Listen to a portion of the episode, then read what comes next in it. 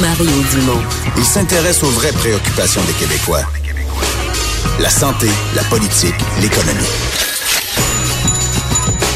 Jusqu'à 17. Le retour de Mario Dumont. La politique, autrement dite. Vous avez ça ce matin dans le National Post, en fait dans le Financial Post, les pages économiques du National Post. Euh, je vous raconte l'hypothèse. Le dollar canadien à 62 sous, euh, le Canada en récession, euh, celui qui parle. Bon, c'est pas un, nom tellement connu, il s'appelle David Wolf, mais c'est un économiste senior de Fidelity Investments. Vincent, un géant du, oui, un géant des fonds mutuels. Quand même pas le premier à parler d'une année peut-être difficile pour le, pour le dollar canadien. On peut, on peut, on peut l'appeler un particulièrement pessimiste. Euh, on parle tout de suite avec Hendrix Vachon, économiste principal euh, au Mouvement des Jardins. Bonjour, Monsieur Vachon. Bonjour, M. Dumont. Euh, est-ce que c'est quoi la part de réalisme que vous voyez dans ce scénario-là? Commençons par la récession, là. que durant l'année 2019 ou d'ici la fin 2019, le Canada soit officiellement en récession. Vous le craignez? Ben, c'est pas notre scénario de base. Clairement, là, on voit depuis la deuxième moitié de l'année 2018, on a eu un net ralentissement de l'économie canadienne, surtout la demande intérieure, l'investissement, que, que beaucoup euh, ralenti. Euh, par, on pense que ça pourrait se prolonger un petit peu au début d'année.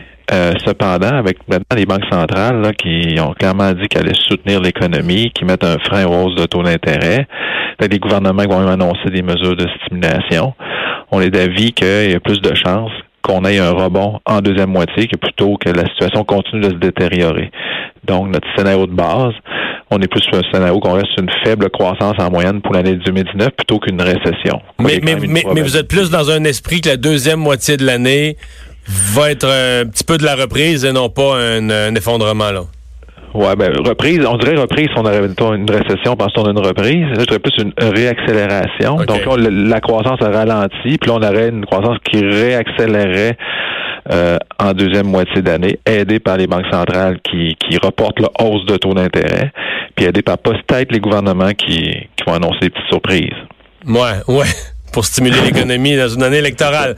Mais non, mais sur les banques centrales, quand même, là, vous nous confirmez que l'esprit général, c'est que le, tu sais, on avait eu quoi trois hausses de taux l'année passée en 2018. On se disait qu'il fallait se préparer pour 2019 à trois, quatre hausses de taux. Euh, c'est plus ça, là. C'est là-dessus, la Banque du Canada a pris acte de la nouvelle réalité économique puis a, revu sa stratégie? Oui, mais c'est pas juste la Banque du Canada.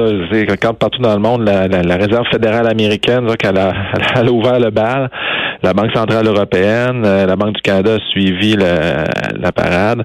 Donc, un peu partout sur la planète, là, euh, avec la, fin d'année qu'on a eue, la forte correction sur les marchés boursiers, on a vu, ça a eu un effet désastreux sur la confiance, ça, s'est transposé sur certaines données économiques.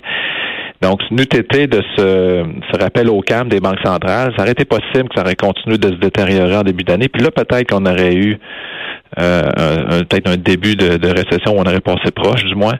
Euh, mais là, avec le, le, calme qui est revenu sur les marchés, euh, avec les banques centrales qui signalent très peu de hausse, on est plus d'avis qu'on va aller vers une amélioration au cours des prochains trimestres plutôt qu'une poursuite de détérioration. Euh, pour ce qui est de la, valeur du dollar, bon, euh, le dollar à 62 sous, ça le ramènerait à un niveau record. Euh, ben, ça a l'air beaucoup. En même temps, dans l'article ce matin, on dit ça a l'air énorme, mais ça serait une perte de 17% supplémentaire, alors que depuis ça, quand on regarde ça depuis 2011, où on était à parité même dollar canadien, un peu au-dessus du dollar américain, on, a déjà perdu 30 là. Donc, est-ce qu'on pourrait en perdre 17 autres au cours des mois ou de l'année à venir? Regarde, on a déjà été, on mentionné, on a déjà été à la parité. Le dollar canadien, c'est un peu comme un, un, buffer pour, pour, pour l'économie. Euh, quand, en particulier quand la demande intérieure se met à mal aller, ben souvent le secteur extérieur, il faut qu'il vienne compenser. Donc, c'est nos exportations qui doivent être stimulées. Puis souvent, c'est le dollar, la monnaie, va s'ajuster pour pour soutenir euh, l'économie. Ça se fait, euh, je dirais, par les, les, forces invisibles de l'économie. On a une devise qui est flottante normalement. Euh, donc, c'est sûr, si on allait en récession, on a l'économie se détériorait beaucoup, mais on aurait sûrement une dépréciation du dollar canadien. Par contre, notre scénario de base qu'on a actuellement, on voit plus un dollar canadien qui s'éloignerait peut-être pas trop des 75 sous. Parce que oui, en même temps que les, données... Plus, vers, vous s'éloignerait pas trop, mais s'il s'éloigne un peu plus vers le bas? que vers le Ben, haut? euh, non, on pourrait avoir Pas des nécessairement. quand même dans les deux côtés. Tu sais, c'est- tu sais, je donne un, ex- un exemple. Euh, en- ce qui- en 2018, ce qui semble avoir freiné l'investissement, c'est beaucoup l'inquiétude euh, liée euh, à la né- renégociation de l'ALENA. Euh, mais là, bon, il y a une entente, OK, n'est pas signée, elle n'est pas officialisée encore, euh, elle n'est pas appliquée. Euh, supposons que, que ça se règle prochainement, puis qu'on retire les, les tarifs sur l'acier, l'aluminium. Là, on rentrerait dans un, environnement économique beaucoup plus stable, beaucoup plus stable pour le long terme, et on pourrait avoir une surprise, un rebond plus fort que qu'est-ce qu'on s'attend au niveau des, des investissements. Et là, on pourrait avoir une économie finalement plus forte que qu'est-ce qu'on anticipe présentement, puis un dollar canadien qui, qui pourrait qui pourrait lui aussi s'apprécier davantage. Donc, il y a quand même des risques haussiers, comme il y a des risques baissiers actuellement. Je dirais là, on a un peu un, scén- un scénario mitoyen.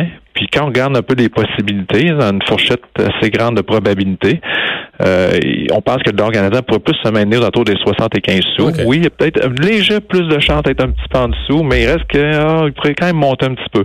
On ne devrait pas nécessairement s'en éloigner trop, à moins de scénarios plus extrêmes. là. Ouais.